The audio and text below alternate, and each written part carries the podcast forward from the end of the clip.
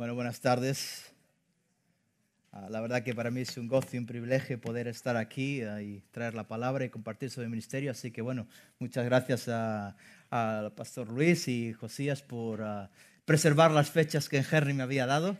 Eh, así que, entonces, bueno, ¿qué os parece si, si oramos y vamos a la palabra?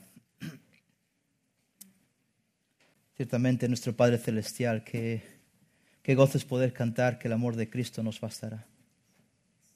Que realmente tú has manifestado ese amor tan especial y único para con tus elegidos.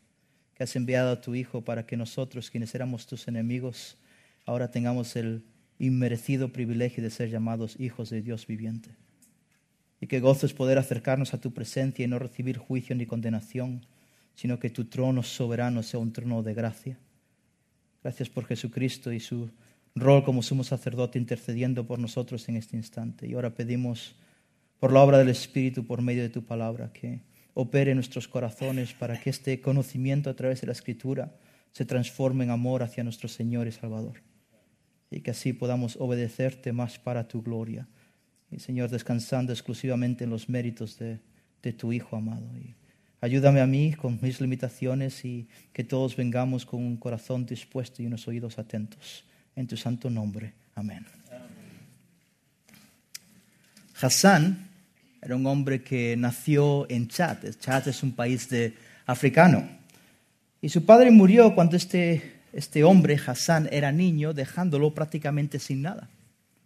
Entonces, debido a su profunda necesidad, cuando era un adolescente, decidió viajar desde África a Europa, emigrar a Europa, pensando que en Europa iba a encontrar una mejor vida en la frontera con Niger, el primer país que tenía que atravesar.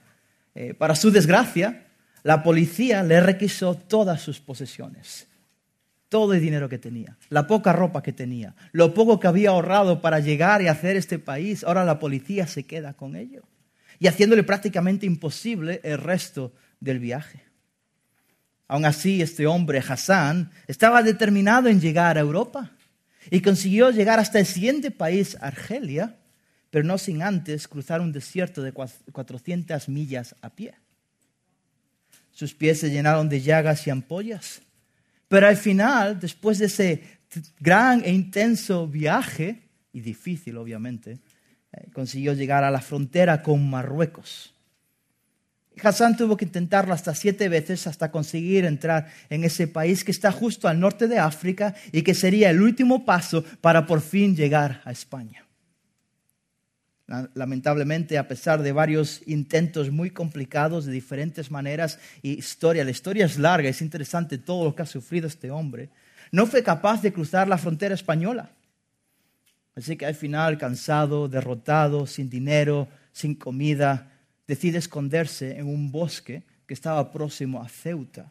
Y Ceuta es una ciudad española conlindante con el país de Marruecos. Pero para su sorpresa, cuando llega a ese bosque, descubre, se encuentra con 800 refugiados más que estaban ahí escondidos también, que estaban intentando cruzar la frontera y no habían sido capaces. Y justo estaban planeando esa misma noche todos abalanzarse como una gran masa contra la valla y saltarla. Así que Hassan se sumó a esa pequeña revuelta y perdiéndose entre la maraña de la multitud, consiguió escalar esa valla muy peligrosa y entró en España. Meses más tarde, un periódico se enteró de su historia y le hace una entrevista en nuestro país. Y le preguntan por qué luchó tanto. ¿Cuál fue su determinación para sufrir hasta tal punto con tal de llegar a Europa? Hassan responde nada, nada esotérico, algo muy sencillo. Eh, dice que su único sueño desde pequeño era llegar a la ciudad de Barcelona, porque quería jugar al fútbol con el equipo del Barcelona. Pero la pregunta es esa, la misma pregunta que hizo el periodista. ¿Qué fue lo que le empujó a cruzar medio continente africano a pie? atravesar el desierto a sufrir terribles heridas en sus pies, a vivir en la calle, a pasar hambre y necesidad, a incluso arriesgar su vida. Para Hassan, Barcelona era el paraíso. Él estaba convencido de que una vez de que por fin llegase a esa ciudad, todos sus problemas iban a desaparecer. La historia de este hombre es como la de tantos otros que pasan por penurias y terribles sufrimientos con tal de emigrar a un lugar mejor. Y creo que aquí muchos de vosotros os podéis identificar con ese dolor. Pero en cierto sentido, sucede algo similar con cada creyente, con cada uno de los hijos de Dios. Estamos de emigrantes en este mundo, estamos de paso. Nuestro destino final es el cielo.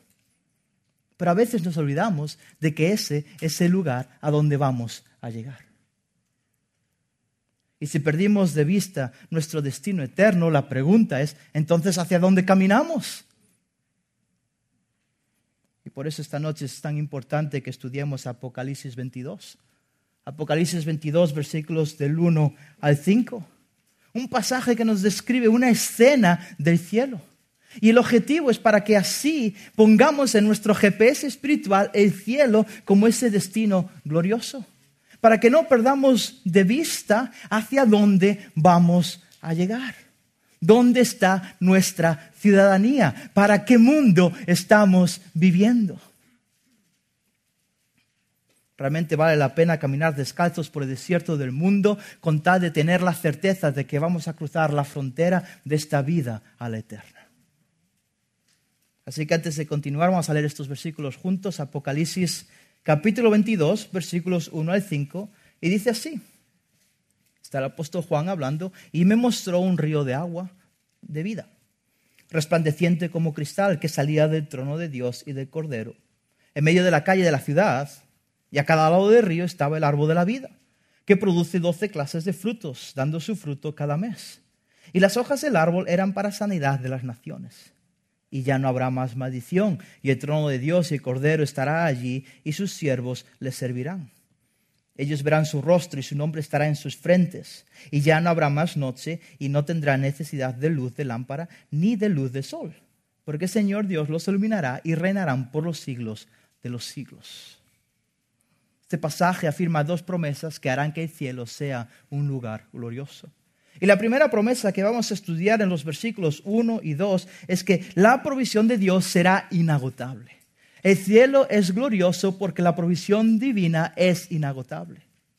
La segunda promesa que estudiaremos en los versículos 3 al 5 es que el cielo es glorioso porque la presencia de Dios será indiscutible.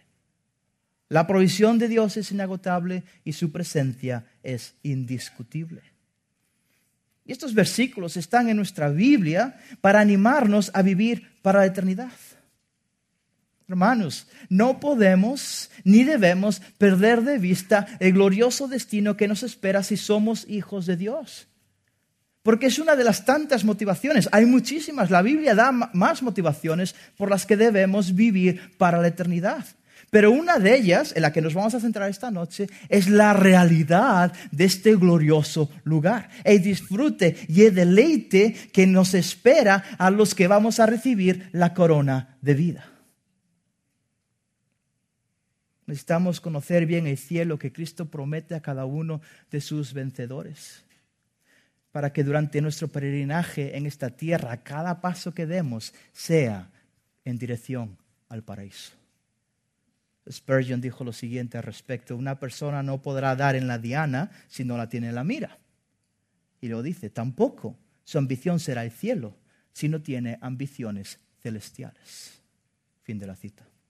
Así que dicho esto, ¿cuál es la primera promesa que hará que el cielo sea un lugar glorioso? Y bueno, como mencioné hace un minuto, en el cielo la provisión de Dios será inagotable. Versículos 1 y 2, una vez más, vamos a leerlos otra vez, y dice, y me mostró un río de agua de vida, resplandeciente como cristal, que salía del trono de Dios y de Cordero, en medio de la calle de la ciudad. Y a cada lado del río estaba el árbol de la vida, que produce doce clases de fruto, dando su fruto cada mes, y las hojas del árbol eran para sanidad de las naciones. Estos versículos enseñan que la provisión de Dios para nuestra vida eterna en el paraíso celestial son el río del agua de vida y el árbol de la vida. Pero antes de explicarlos, es importante que entendamos que el versículo 1 comienza diciendo, y me mostró. Lo cual nos indica que la visión que Juan está teniendo en este instante, en el capítulo 22, versículos 1 y 5, ya empezó antes. Y de hecho, ya empieza en el capítulo 21, versículo 1. Es todo parte de la misma visión. Y acompañadme a ese versículo. Y es así como empieza esta visión que tiene el apóstol Juan. Y en el capítulo 21, de versículo 1, dice, y vi un cielo nuevo y una tierra nueva, porque el primer cielo y la primera tierra pasaron y el mar ya no existen. Este versículo es curiosamente la única descripción que tenemos del cielo en general. Y lo primero que debemos reconocer a la luz de Apocalipsis 21.1 que acabo de leer, es que este lugar al que llamamos el cielo todavía no existe. ¿Y por qué digo tal cosa? Antes de que alguien diga, uy, Rubén es un hereje. No, sigue habiendo mar en esta tierra. ¿Habéis ido a Malibu y habéis disfrutado de la playa y del océano? ¿Habéis dado algún paseo a la brisa del mar? ¿Verdad? Sí, ¿no? Existe. Entonces eso significa que continuamos en el cielo y la primera tierra. Porque el texto dice que el cielo, el primer cielo y la primera tierra pasaron y después los nuevos cielos y nueva tierra existirán donde no hay mar. Los nuevos cielos y nueva tierra serán formados después de que pasen los cuales eh, los cielos y tierra en los cuales estamos. Entonces, dicho esto, para que nadie se asuste, una aclaración importante y breve, esto no significa que entonces al morir no tenemos a dónde ir. Si muriésemos en este instante, pasaríamos a la presencia de Cristo. Lo cual Pablo dice que es muchísimo mejor que quedarse en esta tierra, lo cual es ganancia. Pero estar con Cristo, que va a ser gran bendición, gran consuelo, por muy glorioso que sea, no es el cielo. Apocalipsis 6 lo describe como una sala de espera una sala en la que los santos estarán esperando hasta que Cristo vindique su nombre y resucite nuestro cuerpo. Pero si ahora morir y en este instante pasar a la presencia de Cristo es de extremada bendición y aún así no es el destino final, la pregunta, ¿cómo va a ser el cielo? Cuando por fin ya disfrutaremos de Cristo en toda su plenitud, en esos preciosos nuevos cielos y nueva tierra será muchísimo mejor. La breve descripción del cielo que tenemos en Apocalipsis 21, versículo 1, es suficiente para entender que, por un lado, el nuevo cielo y la nueva tierra no tendrán nada que ver con el primer cielo y la primera tierra, porque los describe como nuevos. Pero por otro lado, hay ciertas similitudes, parecidos porque los sigue describiendo como cielo y tierra. Nuevos, de nueva clase, pero siguen siendo cielo y tierra como lo fueron el primer cielo y la primera tierra. Y eso lo que nos indica es que realmente estamos hablando de un lugar físico, estamos hablando de un planeta con todo lo que eso conlleva, un lugar hermoso como lo fue el huerto del Edén, con árboles, paisajes indescriptibles que manifiestan la, la creatividad y la imaginación del Creador. Luego el resto del pasaje de Apocalipsis 21, 2, hasta el final de nuestro pasaje que leímos, hasta el versículo 5 del capítulo 22, se va a centrar en el lugar más importante del cielo, la capital del cielo, la ciudad santa, lo que se conoce por la Jerusalén celestial, donde Dios y Cordero establecerán su trono eterno. Y a partir del versículo 9 del capítulo 21, uno de los ángeles que tenía las siete copas le da esta visión, le muestra a Juan la arquitectura de esta ciudad. Y la nueva Jerusalén va a ser un cubo enorme, va a tener 1200 millas de altura y 1200 millas de longitud y 1200 millas de anchura. Su volumen es de 2 bi, con B, 2 billones de millas cúbicas para ponerlo en perspectiva, si ahora mismo viniese, existiese el cielo, el cielo y todos subiésemos allá y se nos diese un terrenito para hacer una casita y estas cosas, y se nos dice, mira, te voy a dar un terreno de una milla de largo y una milla de ancho, y si quieres también una milla para arriba, aún así en esa ciudad seguiríamos entrando dos billones de personas, un tercio de la población mundial actual. Es un lugar enorme. Cuando descienda sobre la tierra, va a ocupar la superficie de casi 10 Californias. Y para aquellos que pensáis que estos números no son literales, Apocalipsis 21, 17 dice que el ángel midió según medida humana.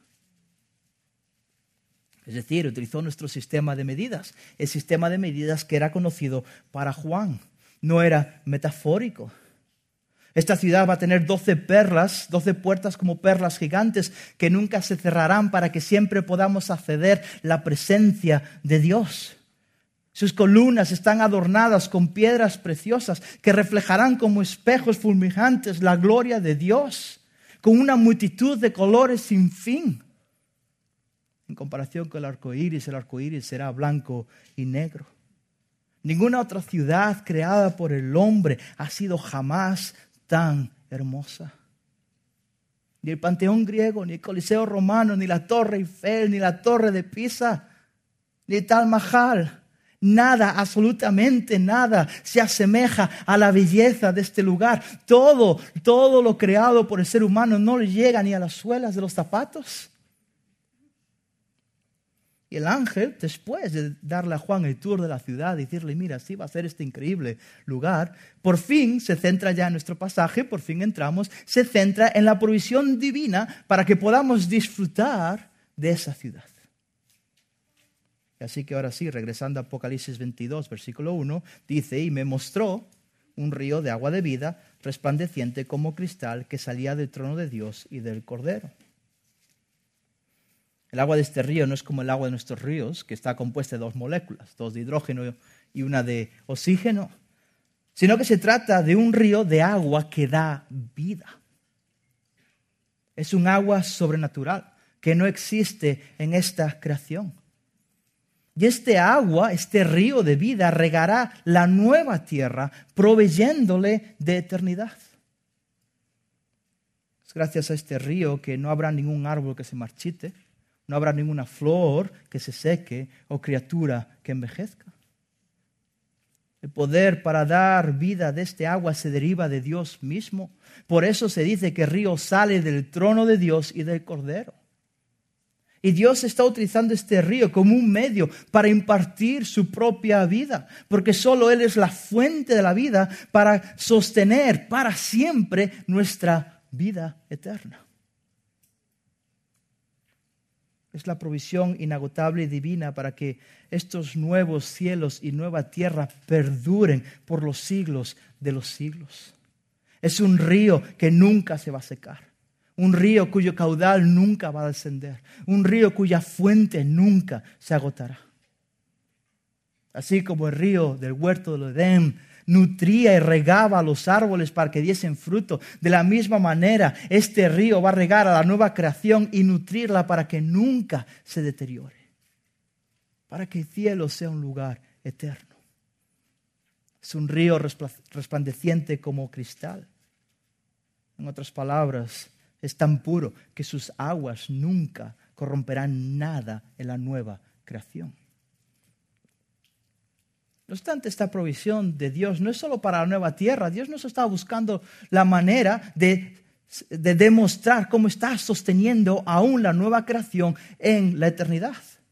Sino que también su provisión es para las personas que vamos a morar en estos nuevos cielos y nueva tierra. Fijaos, versículo 2, en medio de la calle de la ciudad, y a cada lado del río estaba el árbol de la vida, que produce doce clases de fruto dando su fruto cada mes, y las hojas del árbol eran para sanidad de las naciones. Del trono de Dios y del Cordero sale esta gran avenida de oro transparente. Y por el centro de esta calle circula el río de agua que da la vida. Y ahora plantado en medio de ese río nos encontramos a un árbol. Y este árbol es tan inmenso que se extiende de orilla a orilla del río de la vida. Sus raíces se han arraigado a lo ancho de caudal del río y son como pilares que levantan ese árbol por encima del agua, haciendo que el río pase por debajo de él. Sus ramas son tan largas que alcanzan las dos orillas del río, cayendo sobre cada ribera por el sobrepeso del fruto que tienen. No sé si habéis tenido la oportunidad de visitar el Parque Nacional de las Secuoyas, al norte aquí de California, cerca, unas cuatro horas más o menos, creo. la altura y tamaño de estos árboles es impresionante. Tenéis que verlo. Una vez que lo ves, te quedas boquiabierto. Y el mayor de ellos es la famosa secuoya General Sherman. Entonces, este árbol tiene un perímetro, o sea, una circunferencia de 100 pies y tiene una altura de 275 pies. Esos son casi, es un edificio de casi 25 plantas de altura. El edificio Tower que tenemos ahí solo tiene tres. Y aún así, al lado del árbol de la vida, este gran árbol que nos deja boquiabiertos, es un pequeño arbusto. El árbol celestial que se nos describe será gigante para recordarnos de la gigantesca provisión de Dios en la eternidad. Dará fruto más que sobreabundante para todas las naciones. Juan escribe en el versículo 2 que produce doce clases de fruto, dando su fruto cada mes. Obviamente, si da fruto es para que lo comamos. Algunos se sorprenden de que en el cielo podamos comer. Pero no nos olvidemos de que, por un lado, aunque en el cielo estaremos con cuerpos glorificados, seguiremos siendo criaturas finitas, lo que significa que nuestra vida, aún la eterna, necesitará sustento. Y luego, por otro lado, si alguno aún no está convencido, Tampoco nos olvidemos de que Jesús cuando resucitó con el mismo cuerpo glorificado que nosotros resucitaremos, comió pescado y panes con sus discípulos. Y si Él pudo comer con ese cuerpo y nosotros recibiremos el mismo tipo de cuerpo, entonces también podremos comer en el cielo. Y de hecho comeremos de este árbol. Y no habrá ningún otro árbol como el árbol de la vida crecí en la ciudad. No soy experto en agricultura. Pero por lo poquito que sé, estoy convencido de esto, que un manzano da manzanas. Y un naranjo da naranjas. Y un peral da peras. También sé que cada uno de ellos tiene que esperar a su temporada. Unos dan la fruta en invierno, otros en primavera, otros en verano, otros en otoño y otros ya no sé cuándo. Pero el árbol de la vida dará fruto listo para comer cada mes. No habrá que esperar al invierno, ni tampoco al verano para cosecharlos. Y tampoco va a dar un solo tipo de fruto, sino que habrá variedad de doce frutos diferentes mensualmente. Y cada uno de ellos va a saber como un manjar de reyes. No vamos a echar de menos los steaks. Lo mejor de todo es que es el árbol de la vida, que se describe como el árbol de la vida. ¿A qué os recuerda esa expresión?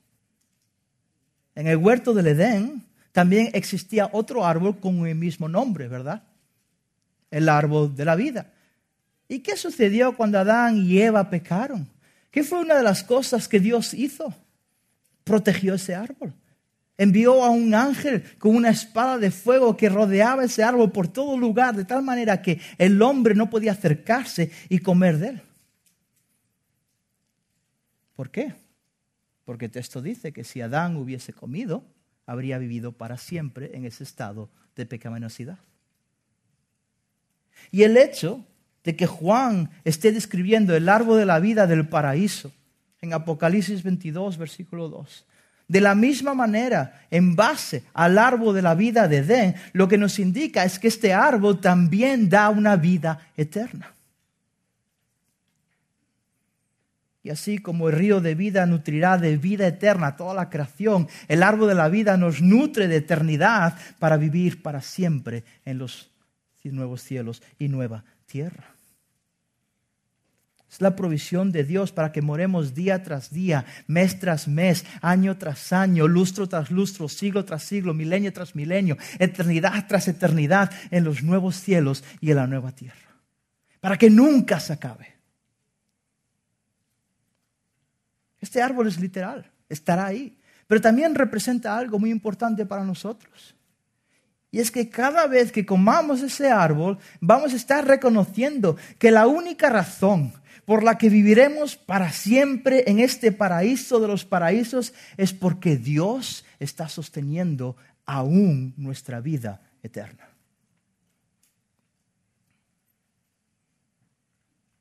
Pero no hay más. Este árbol no solo es la provisión divina para que vivamos eternamente en el cielo, sino que además su provisión es para que nuestra vida eterna sea plena de máximo disfrute y deleite. Por eso el versículo 2 termina diciendo, y las hojas del árbol eran para sanidad de las naciones. En el cielo no va a haber enfermedades, no va a haber muerte, no va a haber maldición, y vamos a hablar de eso en un instante. Porque si no hay enfermedades, la palabra sanidad no puede referirse a que las hojas de este árbol son como un medicamento que curará algún tipo de enfermedad celestial. Y en este caso, esta expresión está comunicando la idea de bienestar. Estas hojas son la provisión divina para que no malvivamos en los nuevos cielos y nueva tierra serán el medio por el cual nuestra experiencia del cielo será absoluta satisfacción. Gracias a ellas no habrá nada que limite el placer, que limite el gusto y el deleite en el paraíso. Las hojas del árbol de la vida garantizarán el disfrute para siempre de un bienestar emocional, de un bienestar mental, de un bienestar físico. Algo que no podemos ni llegar a comprender en el mundo en el que vivimos hoy en día. Este árbol es la inagotable provisión de Dios para una vida eterna de máximo deleite en los nuevos cielos y nueva tierra. Va a ser placer tras placer y más placer. Sin pecado, obviamente. Es interesante que el bienestar de estas hojas sea para las naciones. Y Apocalipsis 22.3 no hace nada más que repetir lo que ya dijo Juan en el versículo 24 del capítulo anterior. Reafirmar que en el cielo existirán las naciones. Algo que a la luz del mapa geopolítico actual nos puede sorprender un poco. Y nos puede eh, coger de sorpresa, agarrar de sorpresa, pensar que en el cielo van a existir naciones. ¿Cuántas guerras no estamos sufriendo o hemos sufrido por causa de conflictos internacionales, entre naciones?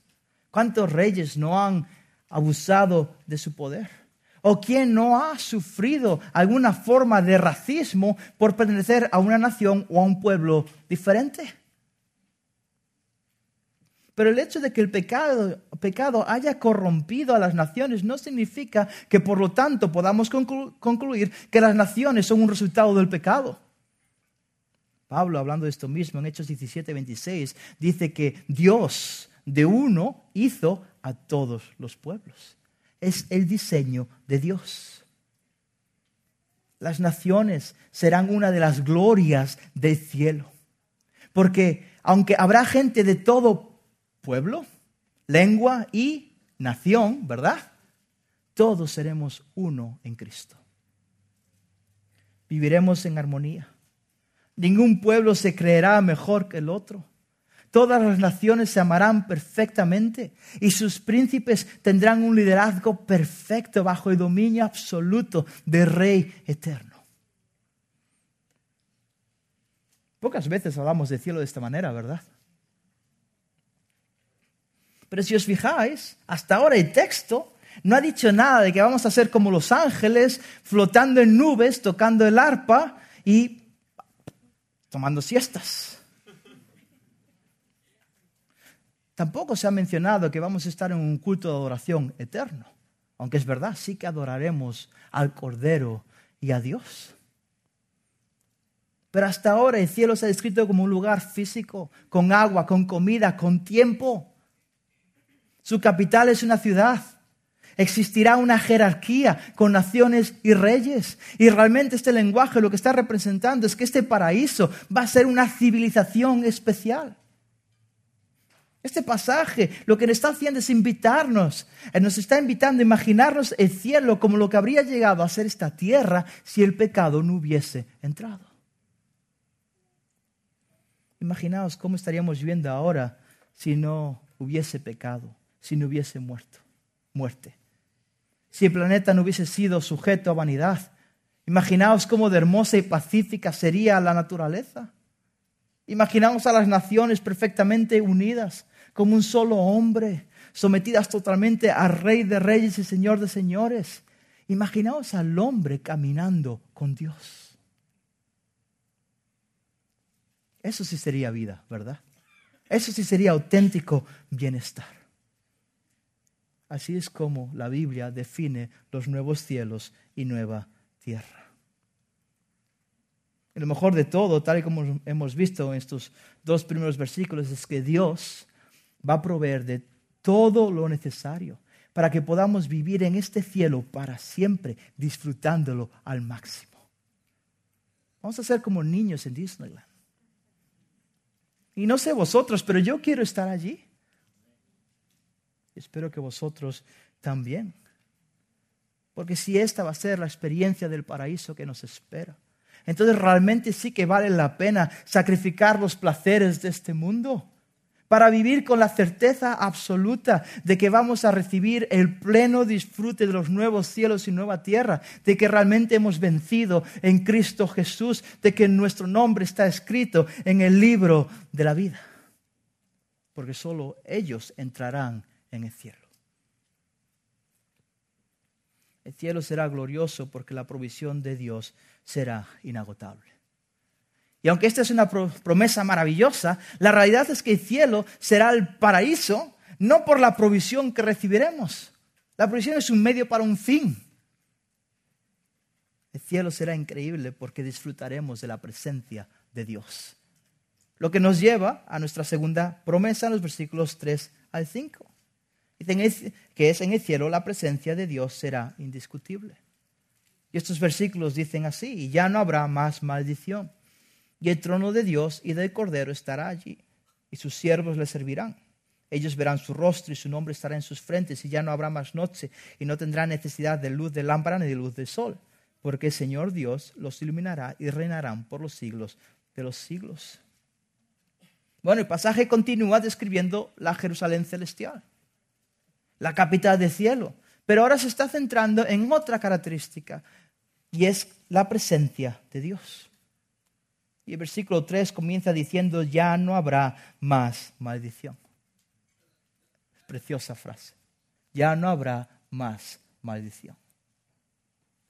En los cielos nuevos y la nueva tierra no existirá la maldición que entró en Génesis 3 por causa del pecado de Adán y Eva. La maldición que privó al hombre de disfrutar de la presencia de Dios. Pero además la maldición que trajo la muerte con todas sus consecuencias. ¿Quién de nosotros no ha sufrido enfermedad? No ha sufrido debilidad, no ha sufrido dolor. ¿Quién no ha visto envejecer su cuerpo y sentir como su juventud se evapora como el rocío de la mañana? ¿Qué mujer no ha pasado por terribles dolores al traer una nueva vida a esta tierra? ¿O qué hombre no se ha agotado ganando el pan de cada día? ¿Quién no ha perdido a un ser querido a manos de la muerte. Sabemos de primera mano lo que es vivir en un mundo maldito por el pecado. Pero llegará el día, llegará el día, cuando estaremos en el cielo, un día en el que no habrá muerte, ni enfermedad, ni dolor, ni pena, ni angustia, ni vejez, ni cansancio, ni agotamiento, porque ya no existirá maldición. Y la razón es porque el trono de Dios y de Cordero estará allí. Es porque Dios morará en medio nuestra. El trono de Dios no son dos tronos, es un solo trono. Es un solo trono en el que se sientan dos personas de la Trinidad. Y obviamente el Espíritu sigue existiendo, pero este pasaje se centra en el Padre y el Cordero. Y se habla de dos personas en un solo trono porque está aludiendo a su perfecta armonía, la perfecta unión y unidad entre el Padre y el Hijo. Sus voluntades son unas, sus propósitos son unos, su dominio es uno y por lo tanto su, trono es uno. Aún Jesús mismo dijo en esta tierra, yo y el Padre uno somos. Y nuestra existencia en el cielo girará en torno a la presencia del Rey Divino. De ahí que el versículo 3 diga que nosotros, sus siervos, les servirán al que está sentado en el trono. Aún en la eternidad seguiremos siendo esclavos de Dios.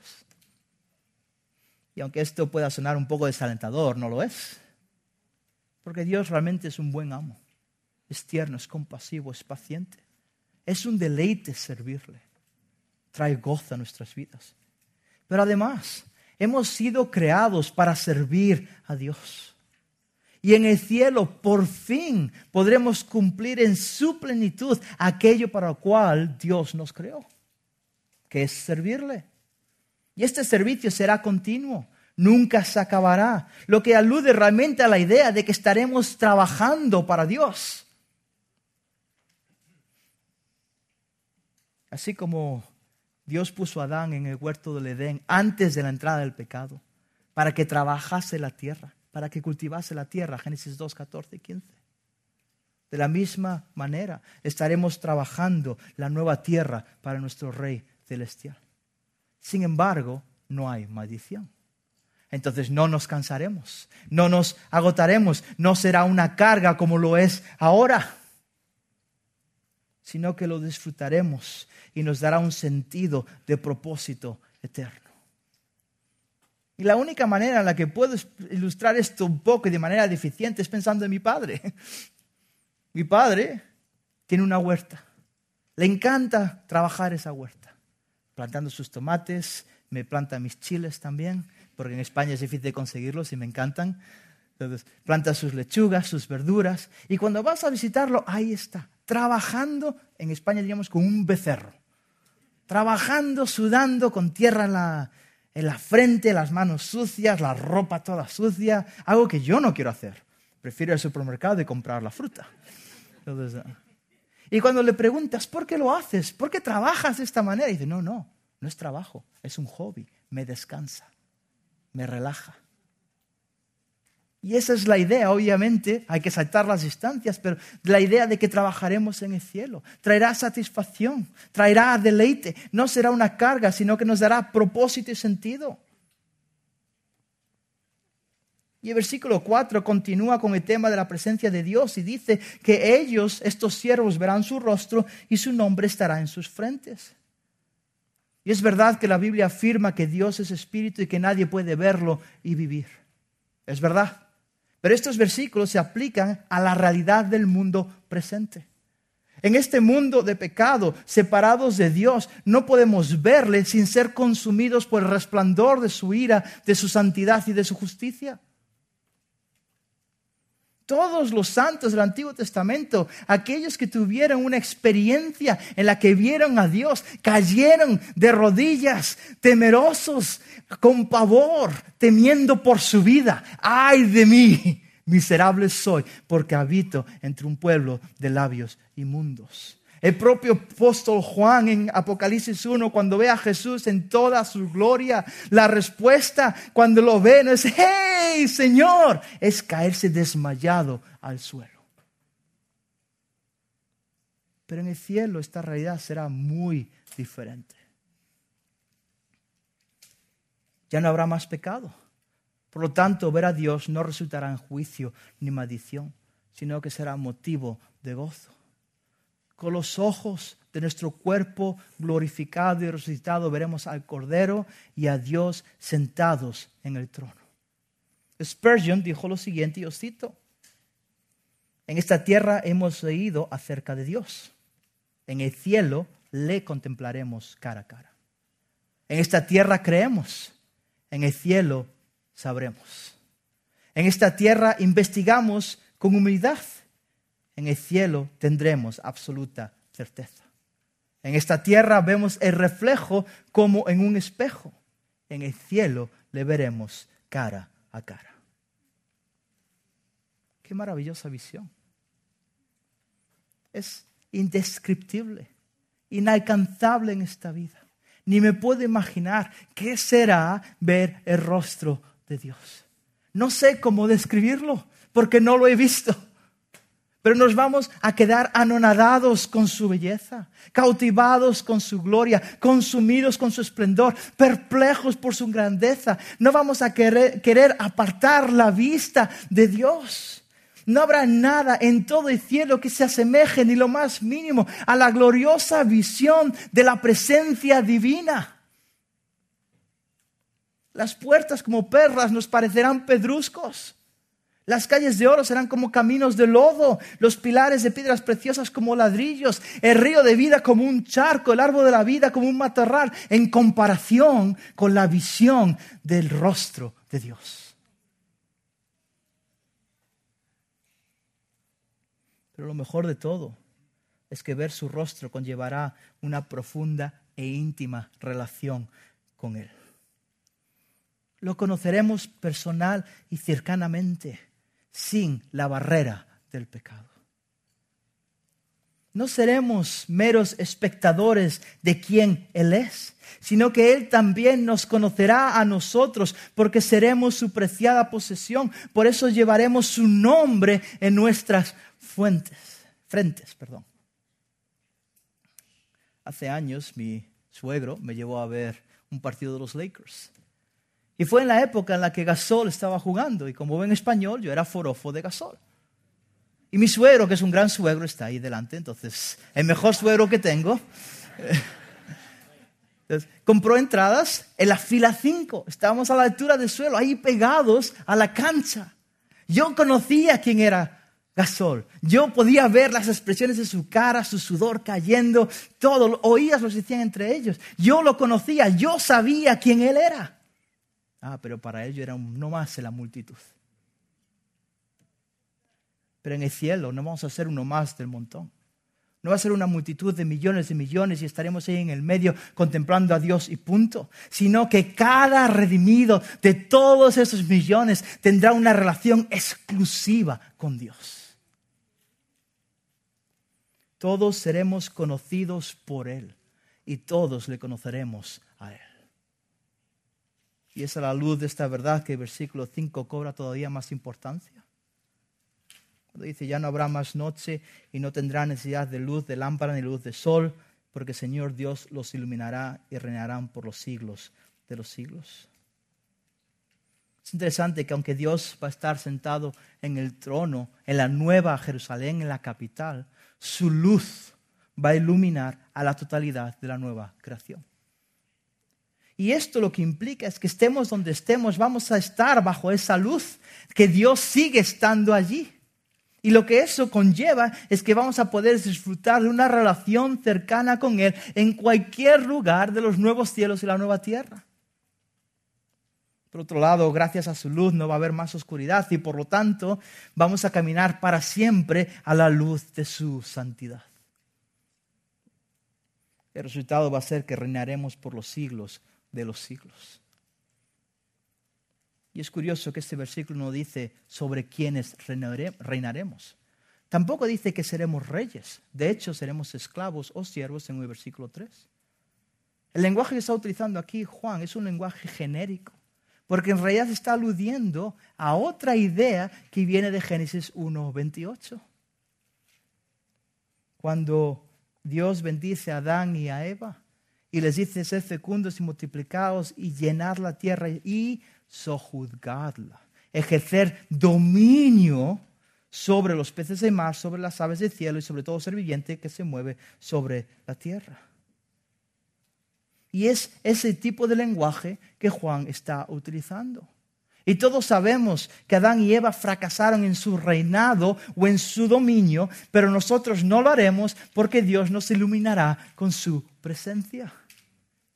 En el cielo vamos a ejercer dominio, vamos a reinar, a sojuzgar sobre la nueva creación, siendo virreyes con el Creador, así como Adán y Eva tenían que haberlo hecho sobre los peces, las aves y todo ser viviente.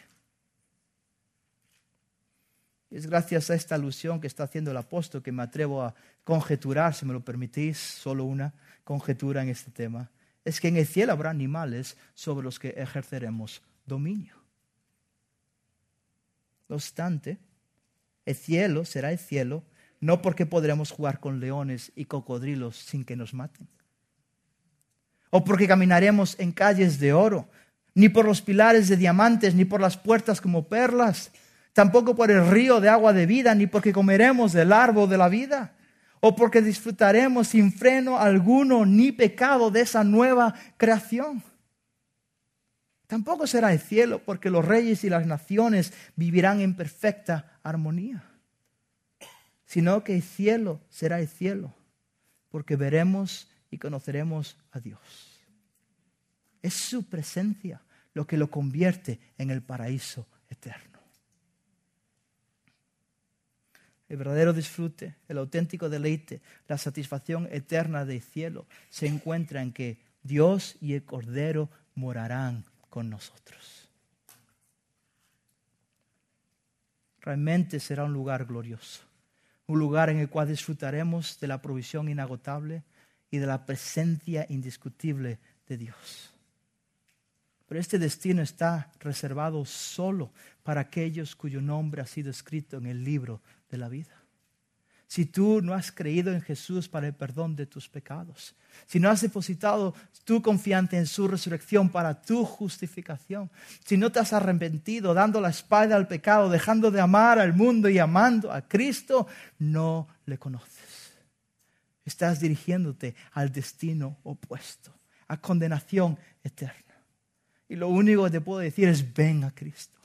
Aférrate a sus pies para salvación, para el perdón de tus pecados. Quédate cautivado con su belleza. Acude a Él por quien Él es. Pero también que de alguna manera este glorioso paraíso que nos espera a los redimidos te motive a evaluar si vale la pena vivir para los placeres del pecado en esta tierra. Para nosotros, los creyentes. ¿Qué supone? ¿Qué se supone que debemos hacer con todo lo que acabamos, acabamos de ver en Apocalipsis 22, versículos 1 y 5? Bueno, en este caso, permitidme que la aplicación nos la dé el apóstol Pedro. Inspirada de Dios, mejor que la mía. Porque él entendió muy bien el efecto que debía tener el cielo en nuestras vidas en esta tierra. Fijaos, miradlo, quiero que lo miréis. Acompañadme, segunda de Pedro 3.13. Segunda de Pedro 3.13. Observar qué dice Pedro. Segunda de Pedro 3.13 dice así, pero según su promesa, nosotros esperamos qué? Nuevos cielos y nueva tierra en los cuales mora la justicia. O sea, si el cielo es nuestro destino final, que es lo que eh, hemos estado haciendo todo este tiempo, entonces, ¿qué? Versículo 14. Esta es la conclusión. Si lo que esperamos son los nuevos cielos y la nueva tierra, entonces, ¿qué? Por tanto, amados, puesto que aguardáis estas cosas, estos nuevos cielos y nueva tierra, procurad con diligencia ser hallados por Él en paz, sin mancha e irreprensibles. Otras palabras, si tú dices ser creyente y tu esperanza es el cielo, donde Dios mora en santidad, entonces debes vivir en santidad. Y para ello no hay mejor manera que amar a Cristo. Porque fue Él el que dijo, si me amáis, guardaréis mis mandamientos. J.C. Ryle dijo esto y con esto termino. Debemos ser santos porque sin santidad en esta tierra nunca estaremos preparados para disfrutar del cielo. El cielo es un lugar santo, el Señor del cielo es santo, los ángeles son criaturas santas. La santidad estará escrita sobre todo lo que existirá en el cielo. Vamos a orar. Padre, gracias por la maravillosa esperanza que nos has dado qué seguridad tenemos y qué certeza de que así será. Pero gracias porque ahora mismo pasaremos a la presencia de Cristo, lo cual también será glorioso. pero anhelamos ese día cuando todas las cosas sean sujetadas bajo tu dominio. Cuando tengamos cuerpos resucitados y cuando vivamos en una creación sin pecado contigo, morando tú entre nosotros. Utiliza esa esperanza para motivarnos a vivir vidas santas para tu gloria y que sea para fijar nuestra mirada en lo celestial. En tu santo nombre. Amén.